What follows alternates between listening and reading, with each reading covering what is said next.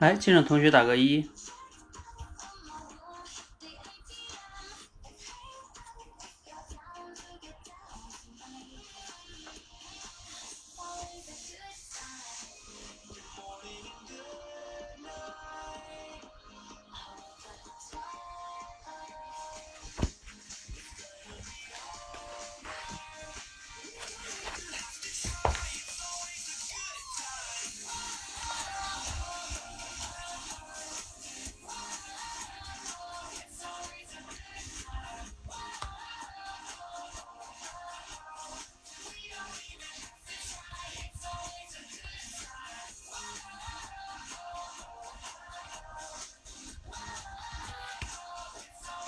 来，进来的同学打个一哈。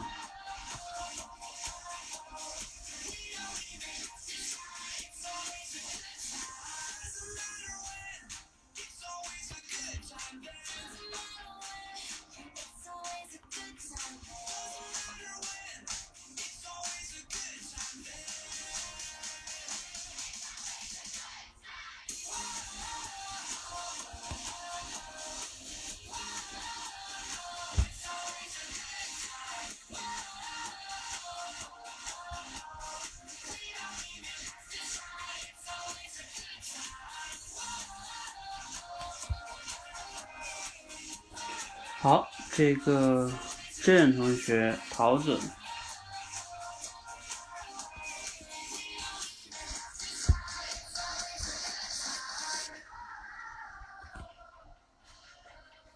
好，看看报名的还有谁哈？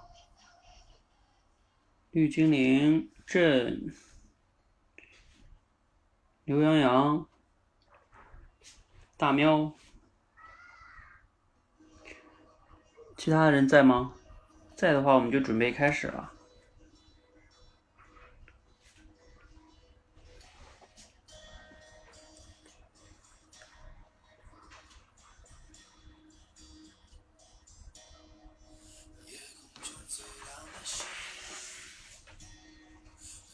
哦，李精灵也来了。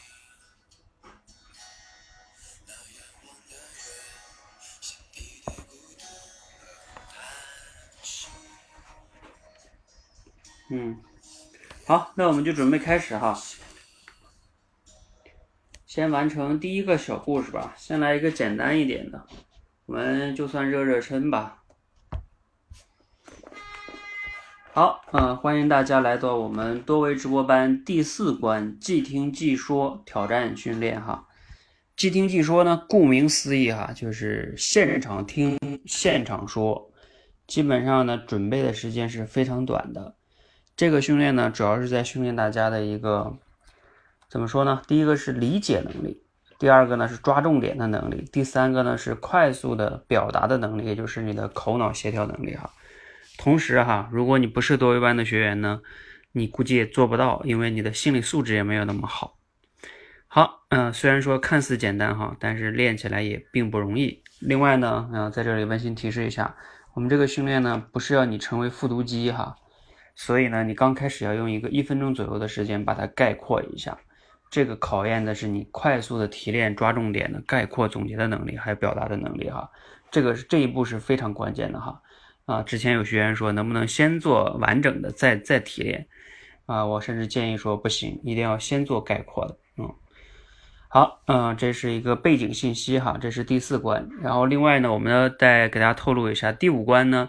即兴表达也已经开启了哈，呃，很多课程已经陆续在完善。我们的桃子同学呢，已经在闯第五关了哈，啊，所以也欢迎大家把第四关练好了之后呢，来第五关我们继续战哈。第五关会挑战更大一些哈，因为第四关毕竟是啊，我给你讲了一个内容是吧？你在这个基础之上去就是进行表达。而且是小故事的内容，相对来说会简单一些哈。你们可以想象一下，如果我给你们即听即说的是一篇文章，比如说那种比较长的那种哈，那可能会更难一些。好，我们小故事呢是入门的哈，来，我们准备开始了哈。准备好的同学打一个六六六吧，我们就准备开始讲第一个小故事。第一个小故事呢不算特别长。我觉得应该比较好讲一些哈，相对来说。故事的名字我就不说了哈，因为一说的话呢，容易这个变简单了。准备三、二、一，开始。说呀，某部落的酋长正在那儿跟族人们坐着闲聊，只听见有一个酋长，只听见这个酋长说：“道啊，现在日子好过了，大家呢都不像以前那样愁吃愁穿的了。谁知啊，世风却日益下滑。”自私自利、坑蒙拐骗的事情却越来越多了。你们看，今年的庄稼都长得不错，到了收获的季节的时候啊，还说不定会出多少个小偷呢。酋长的话呢还没说完，便被一位中年男子打断了。他说：“我不这样认为，酋长，我觉得情况并不像您说的那么严重。再说了，自私是一种很正常的现象，谁不希望最大程度的获得个人利益呢？”听到这里啊，酋长并没有表示反对。他只是微微的一笑，说道：“等收获的季节过了，我们全族呢开一个丰收庆典。到那个时候啊，你就会知道你刚才的话是对还是错了。”果然，秋收过后，酋长组织了一次隆重热闹的丰收庆典。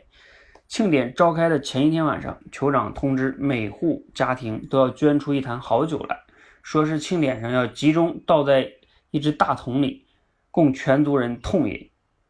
第二天呢，清脆的鞭炮声过后，大伙呢都郑重其事的把自己带来的酒倒进了事先准备好的大桶里，而后呢，酋长便按辈分和年龄开始分酒了。酋长一声令下，干！大伙捧起酒碗，预备一饮而尽。不想啊，刚喝了一口，人们便都停下来了，面面相觑之后，就是尴尬至极的沉默和羞愧。每个人喝到的呀都是清水，原因是人们都认为在那么多的酒中，自己的一坛清水一定不会被察觉。酋长意味深长地说道：“自私没有错，可是啊，它不一定带来个人利益啊。”故事呢就和你分享完了，来，我们下面呢进行即听即说，你们可以在大群哈，咱们多一班的大群里去。呃，讲这一分钟，开始。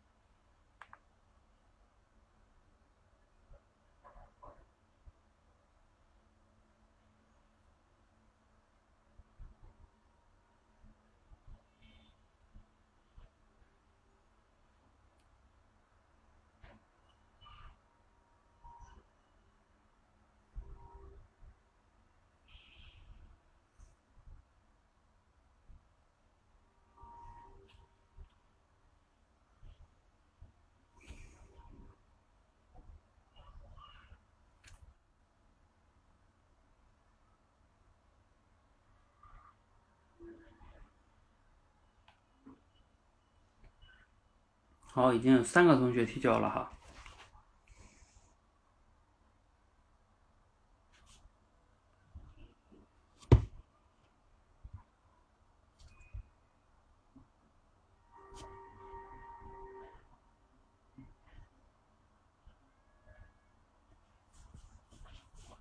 我们再等一等一小下。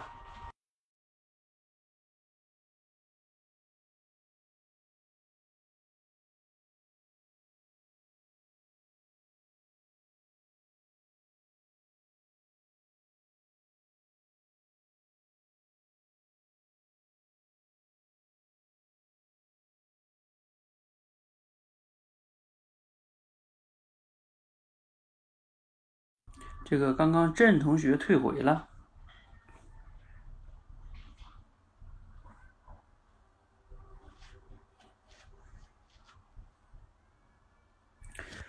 好，那时间关系我就不等了哈，我先把这三个听一下哈。第一个是绿精灵同学的，来，我们一起听一下哈，把声音调大一点。来，绿精灵登场。啊，因为老百姓的日子都过好了，有一天呢，就跟老百姓们聊天说，虽然人们的日子过好了，可是人们的自私自利啊，却越来越严重了，而且还有各种偷盗的行为。于是，可是当时就有一个聪明就反对酋长的意见，说你要下这个结论啊，我不太同意。我觉得自私很正常啊，嗯，至少应该等到秋收之后再来下这个结论。于是酋长呢，就等到秋收之后，让每家每户呢都贡献出一坛子酒来，这样子大家在秋收那一天呢，可以痛快的畅饮一下。可是，在当天那一天呢，大家每人都喝了那个坛子里面的酒，大家喝到的都是清水。于是酋长说。自私并不代表，并不能够给你带来利益。酋长跟人们闲聊说，现在日子好过了，但是坑蒙拐骗的事情越来越多了。这是一个中年男子反驳说：“人自私都是很正常的呀，这样都是自己可以得利的。”酋长说：“那等我们丰收的时候，你再来说这个结果吧。”丰收的那时候呢？打开丰收的大会，要求各家呢都拿出一坛好酒来倒在一起。但是当大家一块喝那酒的时候呢，却喝到的呢都是清水。于是酋长说：“虽然说自私确实是人的本性是没错，但是并不见得自私得到的就是好处啊。”有一个非洲部落的酋长说：“现在虽然日子好了，但是人们呢？”啊，开始自私自利，然后小偷又多了。眼看着丰收快到了，快到来了，到时候这个小偷又要多了。但是有一个年轻人却说，不是这样子的，自私是人的本性，那追求自私是为了自己利益最大化。酋长呢并不反驳，他说等到到时候开丰收庆典的时候就知道了。于是，在庆典上，酋长要求大家带一大桶酒，然后呢。大家分着喝，可是呢，大家在喝的时候却发现都是水。原来大家以为自己可以蒙混过关，结果呢，每个人都带的是水。嗯。还有最后一个同学啊，和主人们开会说现在日子好过，但是世风日下。有一个人表示反对，说自私是一种正常的现象。酋长说，到底如何在秋收庆典上见分晓？秋收庆典那天呢，每一户人家呢都拿出一壶自己家里的好酒，贡献到秋收庆典的那个大酒缸里。当天呢。按着辈分和年龄，先每人分分食大酒缸里的一大酒缸里的酒。当酋长一声令下干的时候，大家端起酒一饮而尽。但是过后，他们随之面露尴尬，因为他们碗里的那嗯碗里的酒清淡如水。酋长不由沉重地说：“自私也没有什么，但是。”如果人人都是这个样子，整个团队的氛围确实就日下了。嗯，好，这个前面四个同学呢，我已经给大家播放完了哈。然后还没有提交的同学，可能你要自己再练一练哈。你也分析一下就是你要是方便的话，你也可以在这群里打字哈。你说你觉得你自己卡在哪儿了？就是说是觉得听完了完全抓不住重点，还是感觉能抓住重点，但表达的时候呢，有点表达不了，在一分钟之内哈，你也可以说一下你的问题。然后刚才这四个同学中呢，呃，大家也都听了哈，啊，不知道你们自己绿精灵、素心、桃子、朕，你们自己感觉你们这个问题，嗯，有在哪里哈？嗯，我刚才感觉，嗯，桃子啊，桃子，你刚才那个有一个地方应该是有一点问题的，就是那个大家这个酒啊，那块是个关键的地方，你没有太说清楚。你说大家都带来一桶酒，其实那块关键的是每个人带来一坛好酒，倒入那个大桶里边，然后再分酒给大家喝。但是那里边呢，那块你没有讲的，就是这个是个关键点，但是你说的非常模糊，你说每个人都。带来一桶酒，然后大家喝，就是这这个是个关键关键关键点哈，啊，你这块一定要说清楚。嗯，其他的好像我觉得还好吧，应该没有什么太大的问题。嗯，好，这个大喵同学问第一次来哈怎么玩儿？呃，就是我给大家现场讲一个小新的故事，然后呢，你们听完了之后呢，需要用一分钟。来概括一下这个故事，一分钟左右哈，概括这个故事，这是个概括版的哈。概括版完了之后呢，现场我们再讲一个完整版的，再讲一次完整版的哈。来，这个谁要来讲一次完整版啊？抢麦的时候到了哈。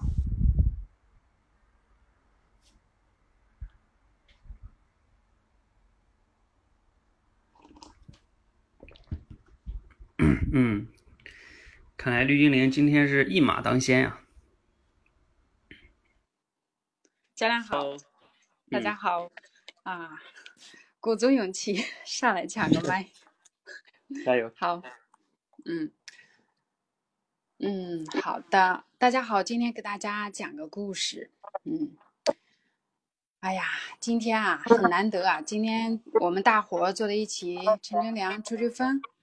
你看，我们现在的日子都过好了，可是你看，我们最近这村子里，我发现大家都越来越自私了，没像以前，家里家家户户有好吃的都端来，我们大家都能品尝得到。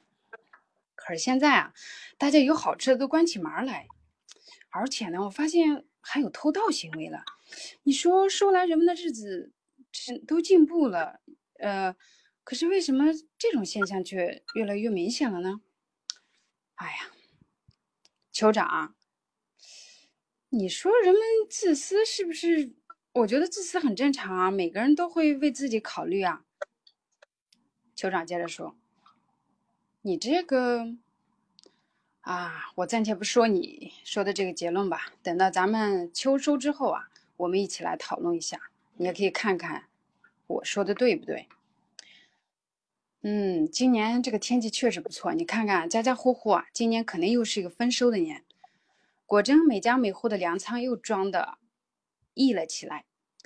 酋长说：“嗯，在今年秋收的时候呢，大家收拾完粮食啊，而且啊，每家每户把你们家里面最好的那坛子酒啊都带上，然后我们啊全部都兑在那个大坛子里面去。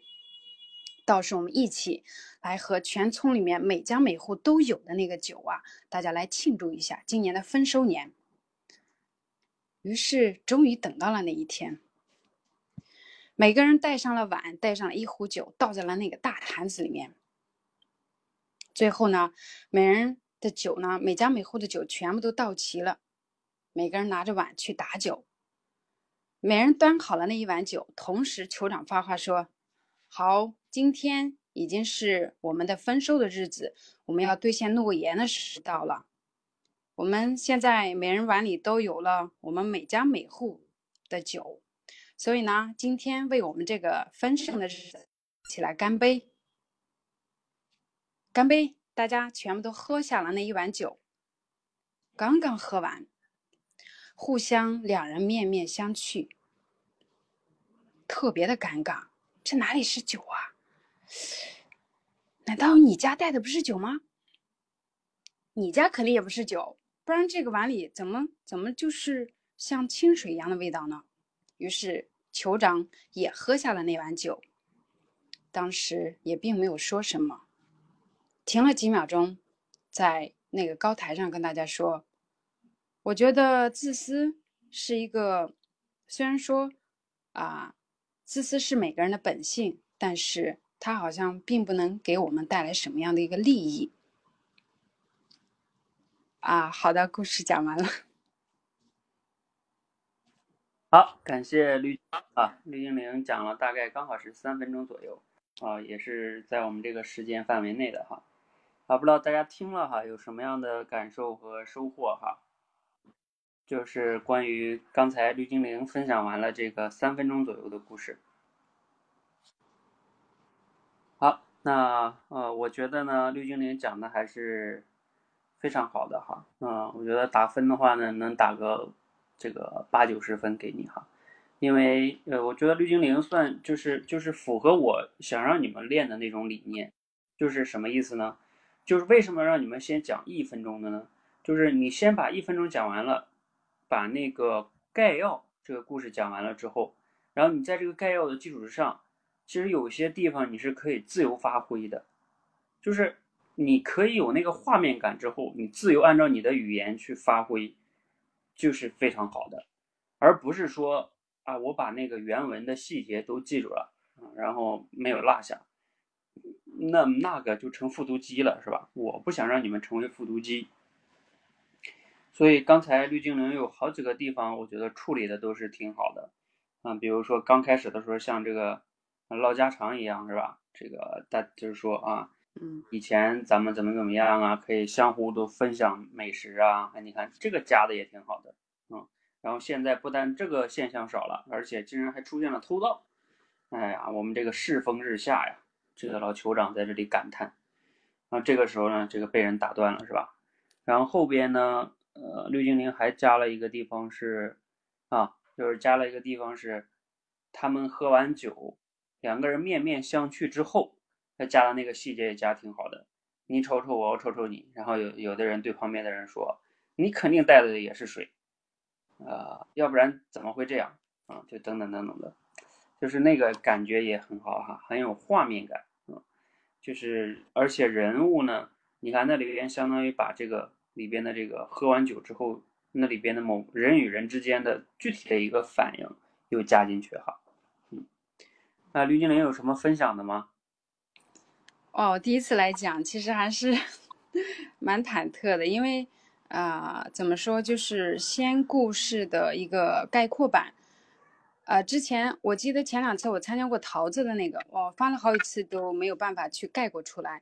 今天可能是因为我当时跟丽尔教练就请教过，哎，我说你怎么做到的？因为他在直播间做那个即听即说的时候讲的时候，就把故事就完全的是用自己的话语去讲出来，讲特别好。他说他自己在平时每天锻炼的时候都会去练那么几个几个那个即听即说的故事。所以我就采用了他的办法，还有呢，就是在那个跟那个 Jane 他们在直播在直播间里面自发的那种组织练习过两次，我觉得这种效果也还蛮不错的。就是说，大家也不一定说非得指望说在直播间的练习，自己在私底下，如果你觉得自己的功底弱的话，就平时也可以去练习。嗯，在直播间呢，就是其实对心理上也是更有挑战的一个一个一个很好的方式。嗯。对，呃，就刚才绿精灵说这个非常重要哈，就是平时一定要自己去训练哈，不论是群内的训练，还是我在闯关课给你们设置的那些，那个是非常重要的哈。你你们要知道我们多维班的理念哈，其实我最开始做多维班，为啥叫多维呢？就是因为有三个维度，第一个维度就是说你在自己在没有人的情况下。然后你自己在家里边，你对着手机录音，你能不能流利的讲？其实那个时候我指的还是在第一关的时候的这种训练形式，就是小故事给了你了，然后你在你家里边也没有人看你听你，那你能不能把它流利的讲下来？对着手机讲录下来。如果你那个都讲不下来的话，对吧？别人又没有听到，就是你你没有讲好，没有听到，那你都讲不下来，那证明就是你能力的问题，对吧？然后第二步才是在直播间中去挑战一下，然后第三步是在直播间中挑战直播，像我们这种现场出题、现场做，就属于挑战直播哈，因为你准备的时间几乎是没有的。那你前两步如果没有做的话，你非得要来做第三步，那你往往呢就会不行。所以我们在闯关课中的这种训练呀，包括现在桃子组织的这种群内的训练呀，都是非常重要的哈。还有一个就是要用这种画面感，我们之前讲的三幕法呀，还有故事的五要素啊，一定要用这种东西去构建画面感，然后用自己的语言去讲。否则你要是陷入到那种细节靠记忆的话，那你肯定没法就走偏了哈。好，嗯，感谢绿精灵。那希望呢，绿精灵今天的分享呢，能给大家带来帮助哈，加油！我先帮你下了哈。嗯，好。我们呢，马上进入第二个故事哈。来，第二个故事准备开始。来，我看一下哈，第二个故事。这个小故事呢？故事的名字，刚才这个叫一潭清水。呃，这个故事的主题也没什么说的哈，也比较简单，就不说了哈，咱们也不讨论了。来，我们说说第二个故事吧。第二个故事相对来说内容会长一点。来，准备好的同学打六六六哈，我们开启第二个故事。第二个故事呢，我依然是不说名字哈。来，你们需要专注哈，好像报名的同学呢都进来了，基本上。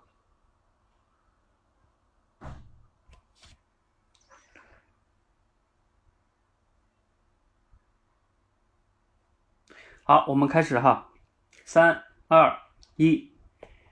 顾先生辞职创业了，他联络好几位创业盟友以后。开始寻找办办公场所，按照广告上的地址呢，跑了几天，最后啊，他选定了离市中心稍远，但是交通很方便的一座写字楼。整栋楼一共八层，一二一二层呢被楼主开饭店用了，四到八层呢早已经被人租去了，只有三层是空的。所以呢，顾先生啊，只能在三楼选了一间，签好合同，交完整年的租金之后，顾先生呢便开始办公了。不料啊，没过三个月，楼主呢便满脸堆笑的来找他商量，说啊，有一家公司呢想整租我们这个楼，现在啊三层就你们一家公司，刚好呢上个月啊四层又腾出一间空房，所以呢我想请您啊帮个忙，搬到四层去，您看怎么样？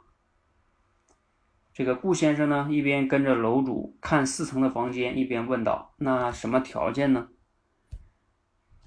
这个楼主啊说，你也看到了，这个四层的这间呢装修比较好，也比下面那间大，所以呢，嗯，这个租金的事儿啊，可能咱们还得再重新商量商量。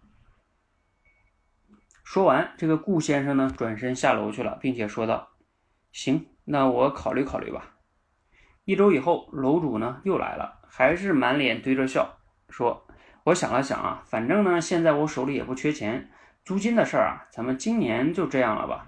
不过呢，我手里啊有点货没处放，您看能不能在四层上给我隔出一个小仓库？当然哈，前提是不影响您办公。顾先生呢，还是甩给楼主那样一句话，说：“行，我考虑考虑吧。”再过了一周啊，楼主呢又堆着笑上来了。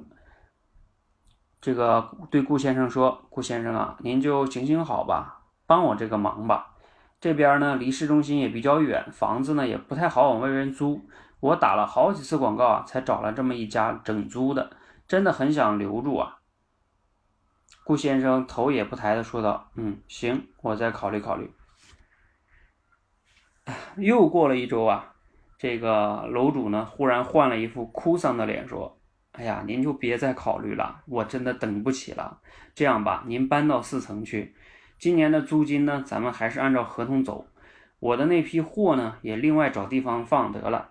搬家的人力费用都由我来出，只要您答应今天就搬上去，行不行？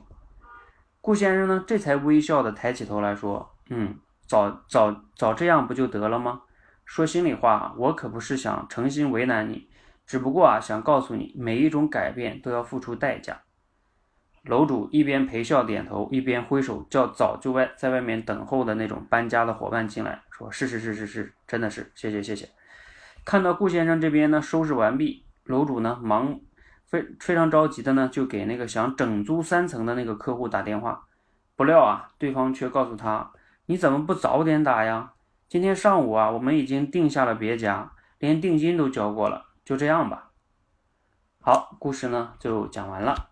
现在是九点三十三分，你们可以在群里概括了。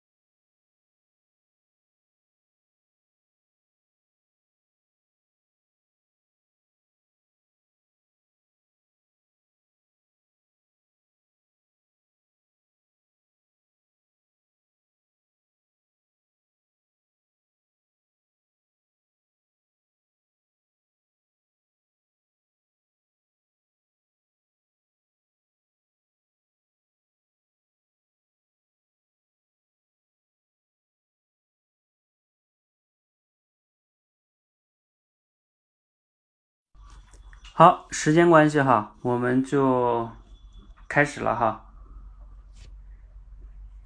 来，我们听一下这个，第一个是桃子同学哈，这边有好几个同学讲了好几次，又撤回了好几次哈，这可以理解哈，因为这个故事呢内容比较长，让大家用一分钟左右概括呢，确实不容易哈。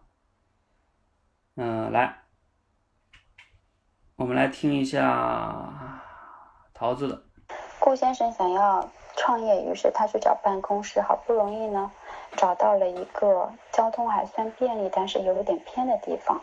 但是办公三个月之后呢，有房东让他搬到第四层的一个小办公室，因为呢第三层呢要整租给别人，但是呢房东几次三番提出一些要求，导致呢顾先生非常的不爽。而且没答应他，最终呢，房东终于呢答应这个顾先生原来的条件，而且还帮他出人力，而且也不要把这个货放到他的办公室了。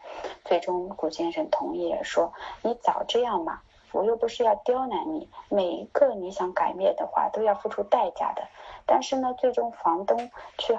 很开心的打电话的时候，发现那个整租的人已经定下了别家的整租的房间，而且付了定金。这之后啊，准备创业。好，这是桃子的哈，我们下来再听这个，大家怎么样？感觉哈，我们再听一下绿精灵的。是创业，准备找办公的写字楼。最终啊，他把房子定在了离市中心有点距离的一个八层高的楼里面。他最终在三层选了一间作为办公。嗯，而期间呢，呃，业房主呢找过他几次，说要么就让他啊，有人要整租三层，让他。嗯，重新再找地方。顾先生啊说他考虑考虑之后啊，房主又来找他说让他搬到四层，啊，房租肯定会涨。啊，顾先生也是同样的回答。再之后呢，啊，房主又好几次来找他，啊，最后实在是房主无可奈何，最后他嗯主动的找到顾先生说房租不涨了，而且啊我主动找人呢帮你搬到四层去，呃。仓库呢，他也重新找另外的地方。最后啊，啊，可是直到那个时候啊，他的三层整租的那个人呢，已经不要他的房子了。顾先生辞职创业，选择了一个离市中心虽然有点远，但是交通很方便的办公楼。因为其他楼层都用了，顾先生选择了三层。但是没过多久，楼主就来跟顾先生商量，让他搬到四楼。因为有一个主顾要三层整层都租，顾先生没有马上答应。楼主不断的提一些条件，要不然就说加租金，要不然就说隔一个小房间给他当仓库。经过了四轮以后，顾先生每次都说自己再考虑一下。到最后，楼主着急了，他说。这样吧，你搬所有搬家的费用我来承担，租金也不加，行了吧？顾先生答应了，他就说：“我只是想让你知道，改变是要付出代价的。”辞职创业，在郊区的一个八幢楼上住下了三层的一间。一天，楼主告诉他，三楼整幢出租，希望他搬到四楼的某一间。那一间呢，装修很好，房间又很大。顾先生答应考虑。一周过后，楼主说他希望在四楼的那一间上辟一个仓库，来放他的货物。顾先生说他再考虑一下。第三周之后，楼主非常着急，说希望他能够现在就搬，价格维持原样，他也不把它再作为仓库了。顾先生欣然答应，他只是说我不是要为难你。我是要你知道，每一个付出都要付出，每一个改变都要付出代价。当楼主准备和整幢出租的呃新的嗯出租方签订合约的时候，新的合租方，你怎么现在才说我已经跟别人签合同了？就这样吧。顾先生，好，这个我我我们先先停一下哈，因为刚才已经听了四个了。然后大家有什么感感想哈？怎么样？因为大家好几个同学都在体验训练这个。然后呢，我们前面已经分别是桃子、绿精灵、大喵还有朕讲了四个哈，下面是刘小虎，第五个是刘小虎。然后大家听了有什么感觉哈？呃，刚才我听到谁的了呢？啊，你们觉得谁的讲的最好？相对来说？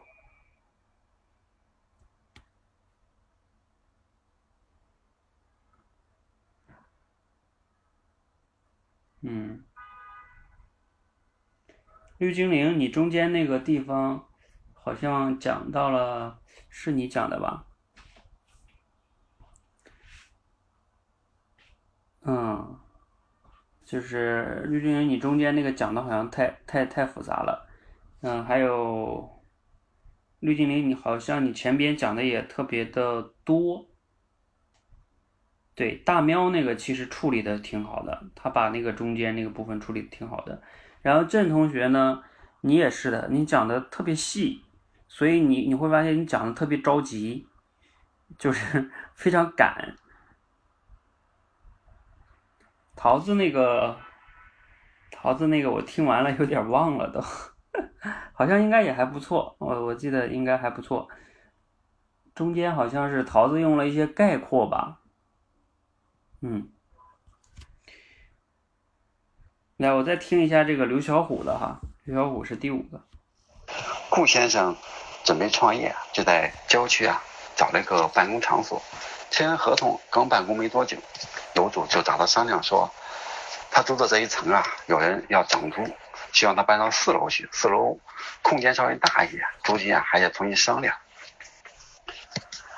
顾先生说考虑考虑。过了一周呢，楼主又说他有一些东西需要放到四楼，租金呢还得重新商量。顾先生说那我再考虑考虑吧。又过了一周呢，楼主说哎咱们就别商量了，租金还是按以前的走吧，你赶紧搬吧。等顾先生搬完之后，整出那个楼呢，那个对方说自己已经找到租家了，不带他们租了。当时啊，楼主是非常的失望，觉得自己呀，哎呀，非常的亏。哈哈，这是刘小虎的哈，小虎你在吗？呃，你这个我觉得大部分的地方概括的也还挺好，就是有个地方好像是有有错，就是他的第二次来找他的时候呢，只是说租金不涨了，然后呢，就是隔出一个部分给他当一个小仓库，就其实是第二次他已经让步在租金上让步了，但是因为他那个房子大嘛，四层那个比三层的大，所以他要求就是给给。给一块小库房，这是第二次，然后第三次来的时候呢，就是什么都不要了，然后还帮你搬家。哎，我看看是不是？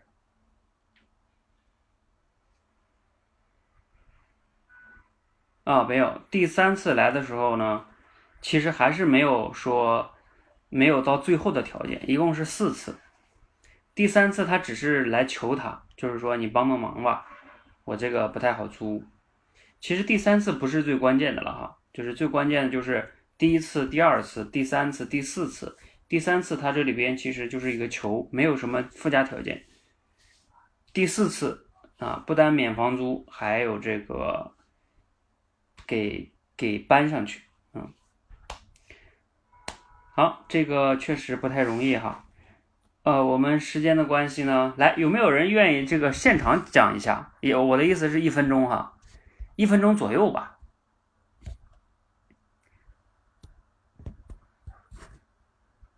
讲过的同学最好是没讲过的哈。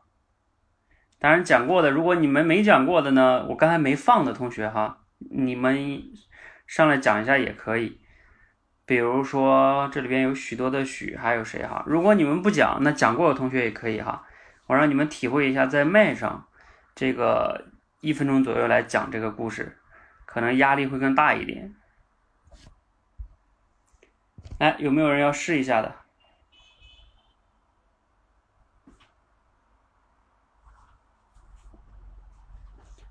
因为我相信这个故事完整讲的话，应该不算特别难。那讲过的同学也可以来哈，比如说桃子、绿精灵、大喵、朕，还有小虎，怎么了？讲不好就讲不好呗。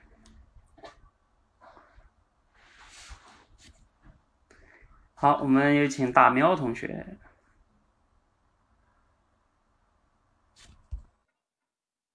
喂。哎，Hello，嗯。哦。喂，教练，可以听到啊？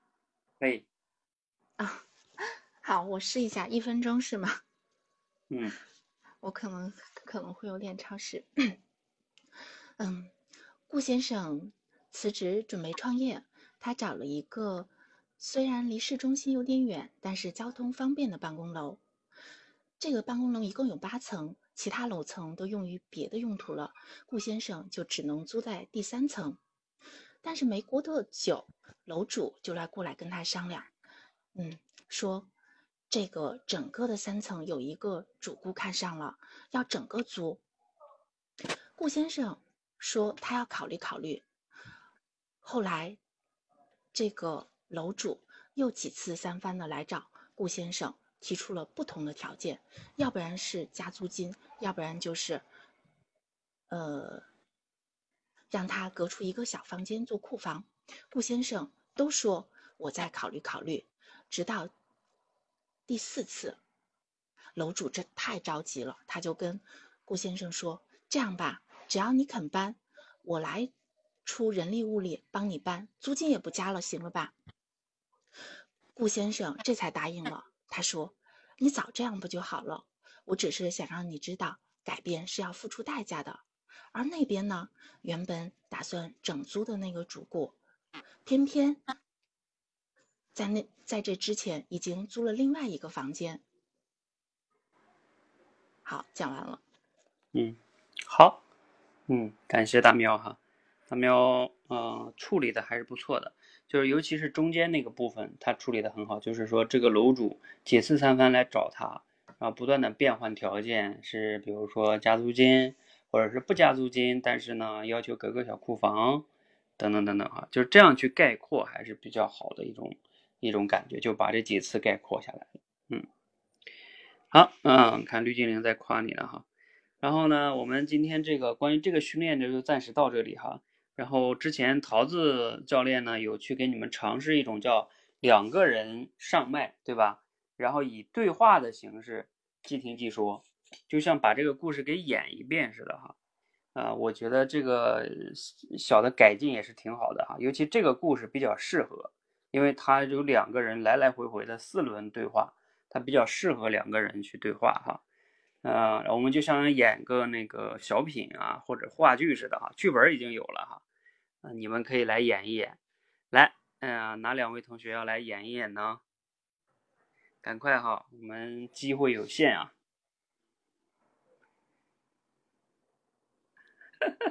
大喵说在麦上还是紧张，那肯定啊，在麦上毕竟它是直播嘛。你在那个微信群里边讲不好可以撤回啊，等等等等的。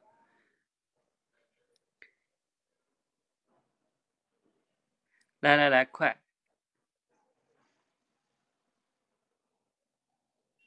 演演小品哈，类似于小品似的。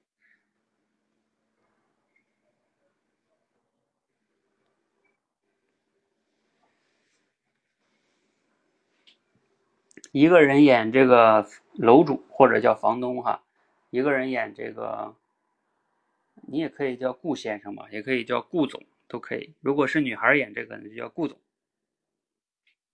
顾总好，来呀，你们都错过机会吗？哎呀，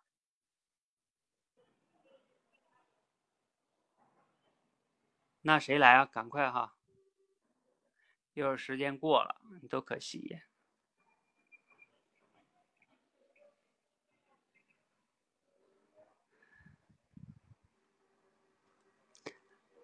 你们怕什么的呀？讲不好也没关系。你看绿精灵等不及了，那绿精灵对，啊，你们就不用谦让了。对，这个谁让他不来了？我们 机会都给大家了。我跟谁？大喵吗？嗯，大喵还在麦上哈，你看，你看这个大喵说没有人的话，那就演房东了哈。哎，我最后再数五个数哈，如果没有人，那就大喵来了。因为正常来讲呢，我可以让大喵先下一下，但是那你们没有人就八号，那就 啊呃这个五四三二一啊没有人，好，恭喜大喵。然后我们有请绿精灵跟大喵。大喵要演这个房东啊，你们两个女女总啊，女总，一个顾总，一个哎呀，这个叫什么？喵总吗？不是啊，随便给那个起一个姓吧，嗯，都可以。嗯，好，你们两个开始吧。大喵说他演房东，然后绿精灵你就演这个顾总了。嗯，好的。嗯。啊，呃，你们谁开始？应该是我先开始吧。嗯，好吧，嗯，你开始吧。房东，你们家这边这个写字楼还有空房子吗？我们这个写字楼，您看，虽然离市中心有点远，但是一出门就是二号线呀。而且呢，物美价廉，一二层已经租给饭店了。然后上面几层呢，租给另外一个公司了。目前最空的就是第三层了，随便您挑。嗯，那您带我去看看吧。啊，我呢，反正刚创业，就希望一个确实也租金也不要太贵的，但是呢，就办公起来还比较安静的一个就可以了。哦，好的好的，没问题。嗯，我们这块的规矩就是先押三个月的，然后再再交半年的房租就可以了，已经算是很公道的了。嗯，好，这个我知道了。那我得先看看那房子怎么样啊？房子没问题，三层的采光最好了。好，那咱们一起去看看吧。啊，这房子看起来确实不错。不过你这三层，这一整一整一整层都是空的，是吧？哦，这样好像还蛮符合我的条件的。啊，也比较安静。这里面你想选哪一间就选哪一间。嗯，随便您挑啊。好，那我就选朝南的这间吧。那我们最近就把这合同一签。好，好，好，您可真是个痛快人儿。嗯。好，接着应该到你了 啊。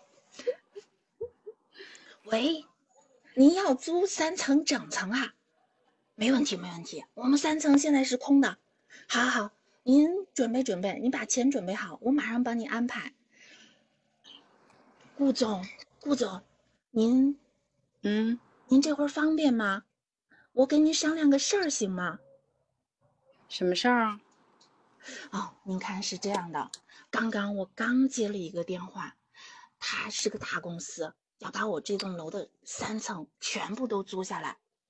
嗯，你看。我正好四层有一个房间，比你现在的这个办公室又宽敞，装修的又好。要不然我们上去看看？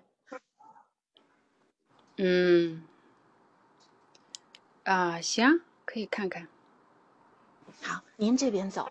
您看，这边比你刚刚那个朝南的采光更好吧？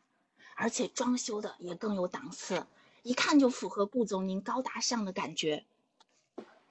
只不过呢，这个房子毕竟要大一些，装修也要好一些，租金可能你还是要给我意思意思的。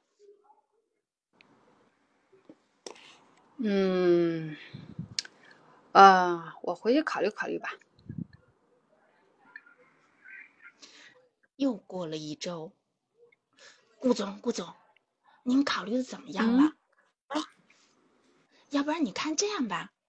嗯，如果租金您不想加的话，也可以这样。我正好有些货要放放过来，我看你那个公司也用不了四层那么大的房间，你稍微给我隔出一个小仓库，帮我把我的货放好，我就不给你加租金。这样咱们俩都是都能受益，您说好不好呀？嗯，我我再考虑考虑吧。哎呀，顾总，您可快点考虑啊！我这可着急。又过了一周，顾总，顾总，你考虑的怎么样了？你不知道，我这块还是有点偏僻。我好不容易登报纸，才有一个大主顾要租整个三层，您倒是快点考虑吧。啊，我最近一直在考虑呢，我再考虑考虑吧。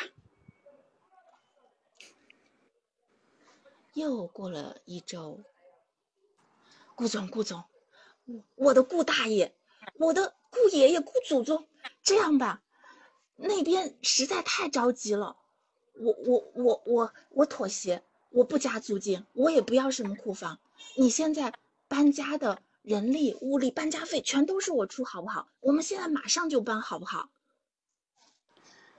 哎呀。房东啊，您这早说这话不就了结了吗？咱俩多省事儿啊！你看，哎，这都是要付出代价的。好好，我我付出代价，那我们现在马上就搬，好不好？啊，好好。喂，哎，王总，我们这边三层空啊，您可以整个都搬过来了。嗯。哎呀，太不巧了！我今天早上刚刚已经租了另外一个写字楼了，我等了你那么久。哎呀，我的妈呀！我这回真的是赔了夫人又折兵。完了。好好好。来讲太。好了，来吧双簧，你一个人目前可以胜任。来吧，你们两个有什么感想哈？来听的同学有什么感想哈？嗯，我觉得大喵特别棒啊，大喵真的是哦，属于什么啊？脱颖而出吧。嗯，这个大喵有演话剧的潜质哈。嗯，对他讲话嗯那种语气啊，各个方面都特别到位。嗯挺有代入感的哈。嗯，旁白也特别好。嗯，你看这个风影同学说你怎么不去演小品？哎，我觉得这种形式哈，等这个，呃，我们到生动表达的时候，哎，其实你们即兴表达也没事儿可以玩一玩。哎，桃子，就是你们可以找一些这样的故事，就在早晨那种训练里边可以加一加这样的啊，对一下。然后我想啊，等到这个就是第六关生动表达的时候啊，我建议可以大家找一些这样的小品啊，然后大家来练一练。其实早晨也还好吧，就是是最后嘛，谁有空谁就两个人在那里练，也挺有感觉的哈，就是这种面对面的哈，嗯。啊，这个大喵还是挺有代入感的哈，绿精灵那个范儿也不错，嗯，反正就是行，考虑考虑。啊，好，你说，嗯，啊，也挺好。呃，不过那个那个大喵最后的时候哈，你要是再能那个有一个，就最后我当时听你讲，就是因为他不是那个人，就你说那个王总嘛，他已经租了房子嘛，那你要是在最后那个地方，就是稍微再来一点，就会可能会更好哈。就是什么地方呢？你不是打电话嘛，然后那个你又扮演了一下那个王总，说，哎呀，不好意思，我已经租了别的地方。其实，嗯，那块处理，一会儿你自己又演了另外一个角色，不太好。就其实你可以这样说啊，你说就是说啊，打过去电话说，哎，王总，王总，您现在可以搬过来了，我们这边三总给你三层给您空出来了，您赶快随时可以搬。然后呢，对方对面沉沉默了一会儿，突然间就是呃不是就这个感觉，然后是这个就这个房东说什么你已经租了？哎呀，你怎么租了呢？哎呀，等等等等，就是就大概是这样一个反转吧，嗯，就是这个可能会更好，就你不用演那个王总，嗯，啊对对对，就是就是这个桃子说的。对，啥啥啥，那您已经租了，哎呀呀，您怎么租了呢？就是那种感觉啊、嗯，就就太亏大了啊。好，嗯，对，这是这个故事哈。然后呃，我们再聊聊这个故事的主题吧。我觉得这个故事还是挺值得我们去思考哈，在现实中也是这样的哈。来，呃，有谁能就是类似于主题升华吧？来聊聊这个故事的主题。以及如果你能想到什么例子啊，也挺好的。嗯，来，有人上来讲讲主题的吗？啊，因为我们时刻要练即听即说的同时，也要练主题升华，因为我们在这个是考验你的思考能力、总结能力、概括能力，还有举例子的能力。这些能力都是你们进入到第五关，就是即兴表达的时候的。最基本的能力，如果你没有这个能力，到第五关你可能会更困难。比如说，我给你出个关键词，你要现场构思、现场讲，肯定比即听即说要难。所以，来，谁能听完这个故事？我们已经讲了这么多遍了，然后也大喵和绿精灵也已经演了，也绘声绘色的演了一遍了。那这个故事说明了什么主题呢？谁来概括一下？快！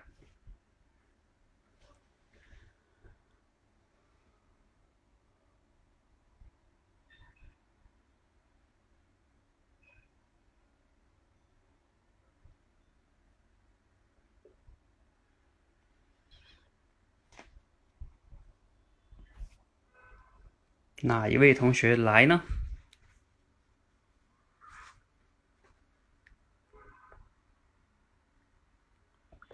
可以上麦哈，不用打字，打字慢啊。当然，你要说我现在不方便，那那那没关系。当我们请求别人帮助我们做出改变时，如果不愿意付出一点代价，最终很可能一无所获。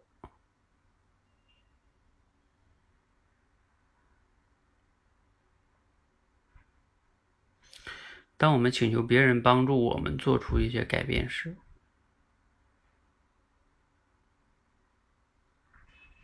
嗯，桃子这个，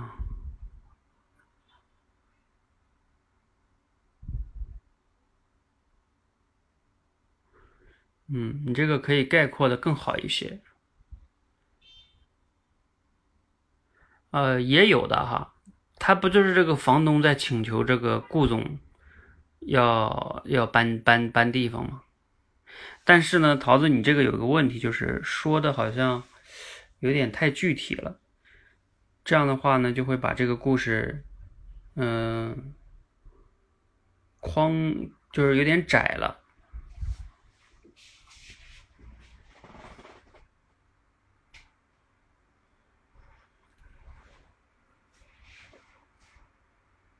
对，范围会有一点小，因为这样就框定了到了，只能是在请求别人帮助的时候付出代价。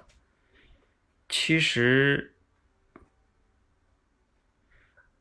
嗯，其实呢，这个故事它，你想啊，这个房东其实对这个房东来说，也是他自己在做出改变，就是他让别人搬家，只是他自己的改变中的一部分。但是他自己又不愿意为这个改变去付出一些东西，嗯，理解吧？并不是说他请求别人，实际上是他不愿意为自己的这个改变付出东西，让他人做出让步，自己也要付出代价。呃，风影同学，你你肯定还是没有加入到主题升华训练的吧？嗯，所以你概括的主题呢就。你这个偏向于叫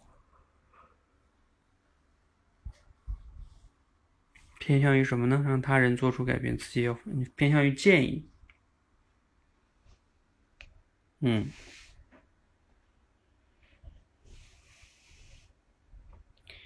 来，谁谁还有这个主题啊？赶快，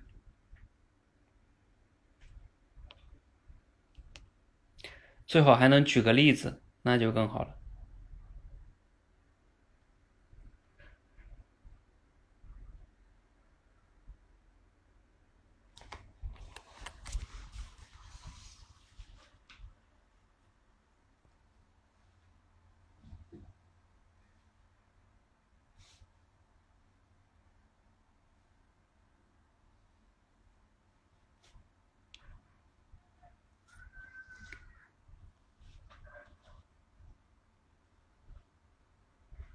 大家想不到了吗？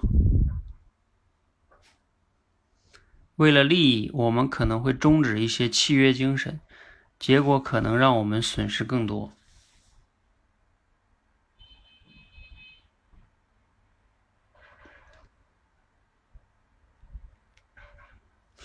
嗯，郑同学哈，你这个呢？你这个其实不太。有点偏，就是这个故事呢，其实不是在说毁约的问题，就是不是说这个房东因为毁约，所以他要付出损失的更多。嗯，其实不是要讲这个东西。啊，你们还有没有同学要概括的？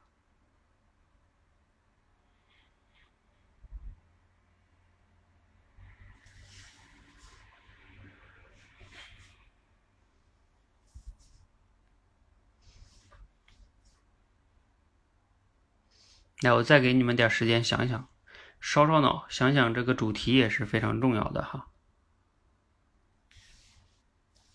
用语音说一下，我大概想到的一个就是，呃，有的时候我们，呃，当我们，哦，不是，我想想，嗯，呃，有的时候可能我们用拖延的一种方法，能够更好的去应对别人的一个多次的这种要求，或许还能够赢得别人的这种改变。啊，大概是这个意思，好像表达的。嗯，我知道你是站在这个顾总的角度是吗？当我们采取拖延的，你再说一遍。啊、有时候我们用拖延，呃，有的时候拖延，呃，啊、有的时候可能拖延，呃，啊，不不，啊、有的时候我们用拖延能够，或许能够更好的去应对别人过多的这种要求。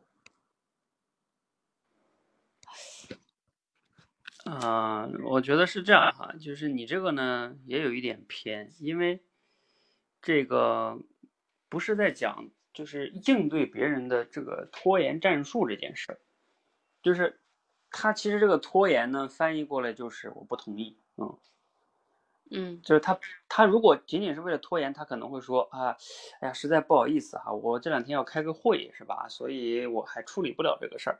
然后你下次再找他又说，嗯、其实我这个呃刚好在外地出差啊，我明天要出差是吧？怎么怎么样的，就是你能感觉到这个顾总故意在用一些借口在拖着这个事儿不跟他谈，嗯。但是其实这个顾总，你知道，呃，绿精灵你没做过销售啊，你要是做过销售，你就理解了。我们跟客户打电话的时候，以前客户经常会说，嗯，行，我考虑考虑，啊，我们就会把我做销售，我会自动把这句话翻译过来，就是他现在还不想买，嗯，就是他不同意，他不是要考虑，他就是不同意买，嗯，所以就是还是有问题没解决，所以他才说考虑。你要是跟他说，来，我现在给你一百万，你有没有空？他肯定就不考虑了，就是 他不是要拖延，他就是不同意，嗯，对，所以这个呢也是值得去注意的哈，嗯。OK，明白。有人写的是，当对方要求我们做出让步时，采取拖延战术。哎呀，这个大喵跟你写的是一个一个意思哈，就是拖延，他得是故意拖延，他这个其实不是故意拖延，我看来就是他就是不同意，所以他说他考虑考虑，又不好意思直接拒绝他。当我们承诺别人时，但中途又需要改变的时候，不做些让步，事情是很难办成的。呃，这个若同学写的这个呢，还还行，但是呃，也可以更精准一点。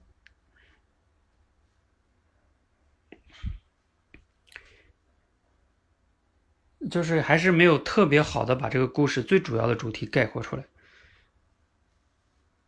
哎，在蝇头小利上浪费时间，有时会让我们失去更大的利益。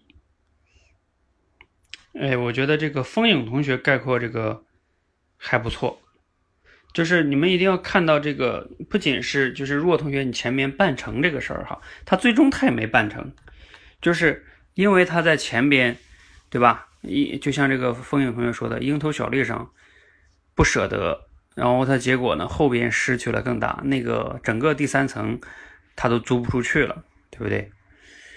所以你这个要把你要概括主题的时候，其实要把这个整体的能把它概括出来。呃，来，接下来我简单说一个吧。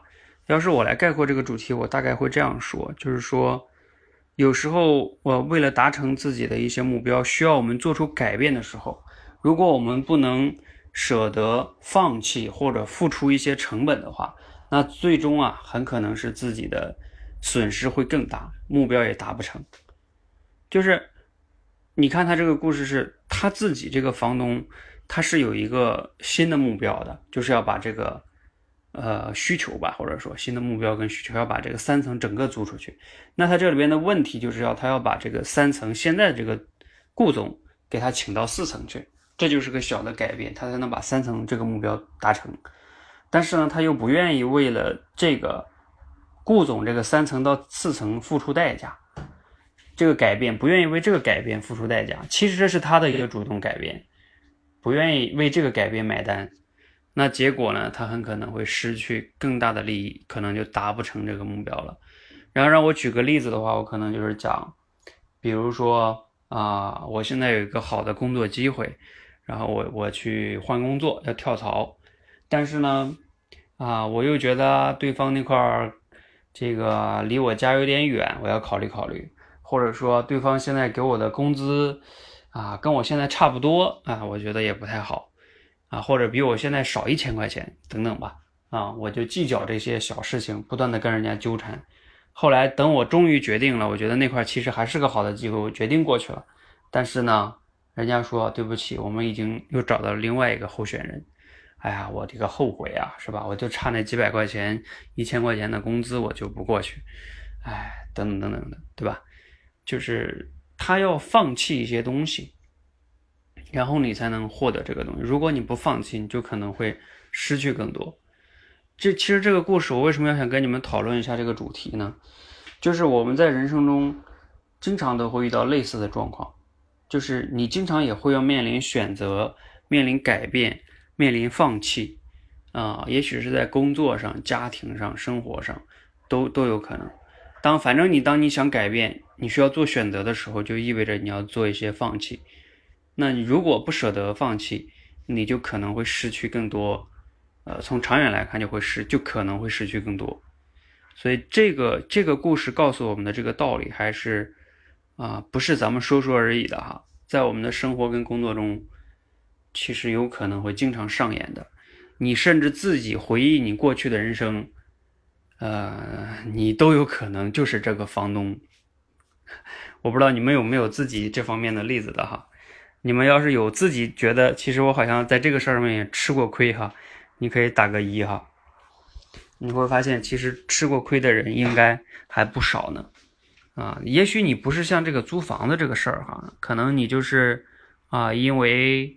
换工作啊，纠结啊，啊，你比如说，呃，像我自己以前是学这个石油工程的，然后我原来在油田上班。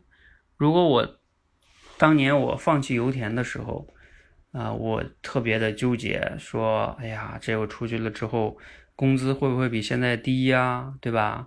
然后不稳定啊，哎，我能不能有个更保险的呀？啊，等等等等的。那那那可能我就会拖延更久啊，那拖延的越久呢，也许我就出不来了。所以其实就是这样这样一种事情哈，嗯嗯，这个风影同学说，生活中懂得让步，纠结于蝇头小利。嗯，就是风影同学啊，这个故事里边，我不建议你们用“让步”这个词。就是他这个不仅是让步的问题，他是一个 就是懂得放弃、懂得舍得。舍得跟让步还不一样。让步的那个意思含义是说，明明其实我是对的，但是呢，我为了怎么怎么样，我让步，对吧？我妥协，就是好好像是我委屈一样。但是实际上呢？在这个故事里边，他不是让步那么简单，他其实是，就是你应该做这个舍得，不是让步，不是说人家对方错了，其实是你自己应该早应该这样啊。你看他自己最开始还要给人家涨房租呢，后边房租不涨了，又想给人家弄个小仓库，给自己弄个小仓库，就是他自己总是想着这个利益不能丢啊。那他这个就不是让步的问题了啊，对他还是他自己太贪了。到后边他是没有办法了，他那都不叫让步了，他那是已经没有办法了。嗯，这个绿精灵说像网淘捡了便宜呢，浪费了时间哈。呃，这个这个绿精灵，你这个例子好像不太符合吧？呃，因为我们说的这个例子，这个逻辑指的是说，你要做一个事情，然后呢，你要做一个改变，这个改变你是需要付出成本的，但你又不愿意，所以呢，你你就最终可能花费了很多。那你这个网逃怎么就来？你能上麦说一下吗？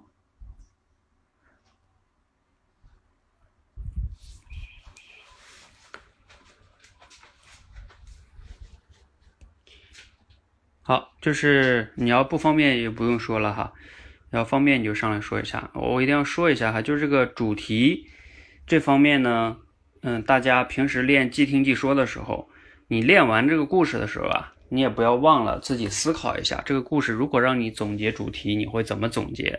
然后呢，举例子你会怎么举？嗯，你就时常这样去想一想，呃，养养成这样的一个思维习惯、概括的习惯。这个对你是非常非常重要的哈。呃，不要完全被任务框住，说，哎，那我现在练的就是即听即说。对你练的确实是即听即说啊，就是你的主要目标是即听即说，但是不代表你每天都为了完成任务而完成任务。你知道你的主要目标，然后主要目标完成了之后呢，那你就顺带的去想一想，啊，这才是真正的成长啊，刻意训练，啊，因为这个主题升华呢，思考力呀、总结概括呀，这都是非常基础的重要能力哈。我们在第五关即兴表达的时候都会用得上的。你这个时候叫功不唐捐哈，你这个时候付出的努力都是有用的，啊，要不然的话到第五关呢，呃，我总是担心你们会感觉更难啊。因为第五关，毕竟是你现场要构构思框架呀，然后你还要讲的有主题呀，对吧？还有一定的条理性啊，嗯。好，那个我们今天呢就先到这里哈，谢谢大家啊！大家呢可以再把最近这块好好练一练第四关，包括第三关哈，第三关、第四关，然后我们敬请期待第五关。好，谢谢大家哈。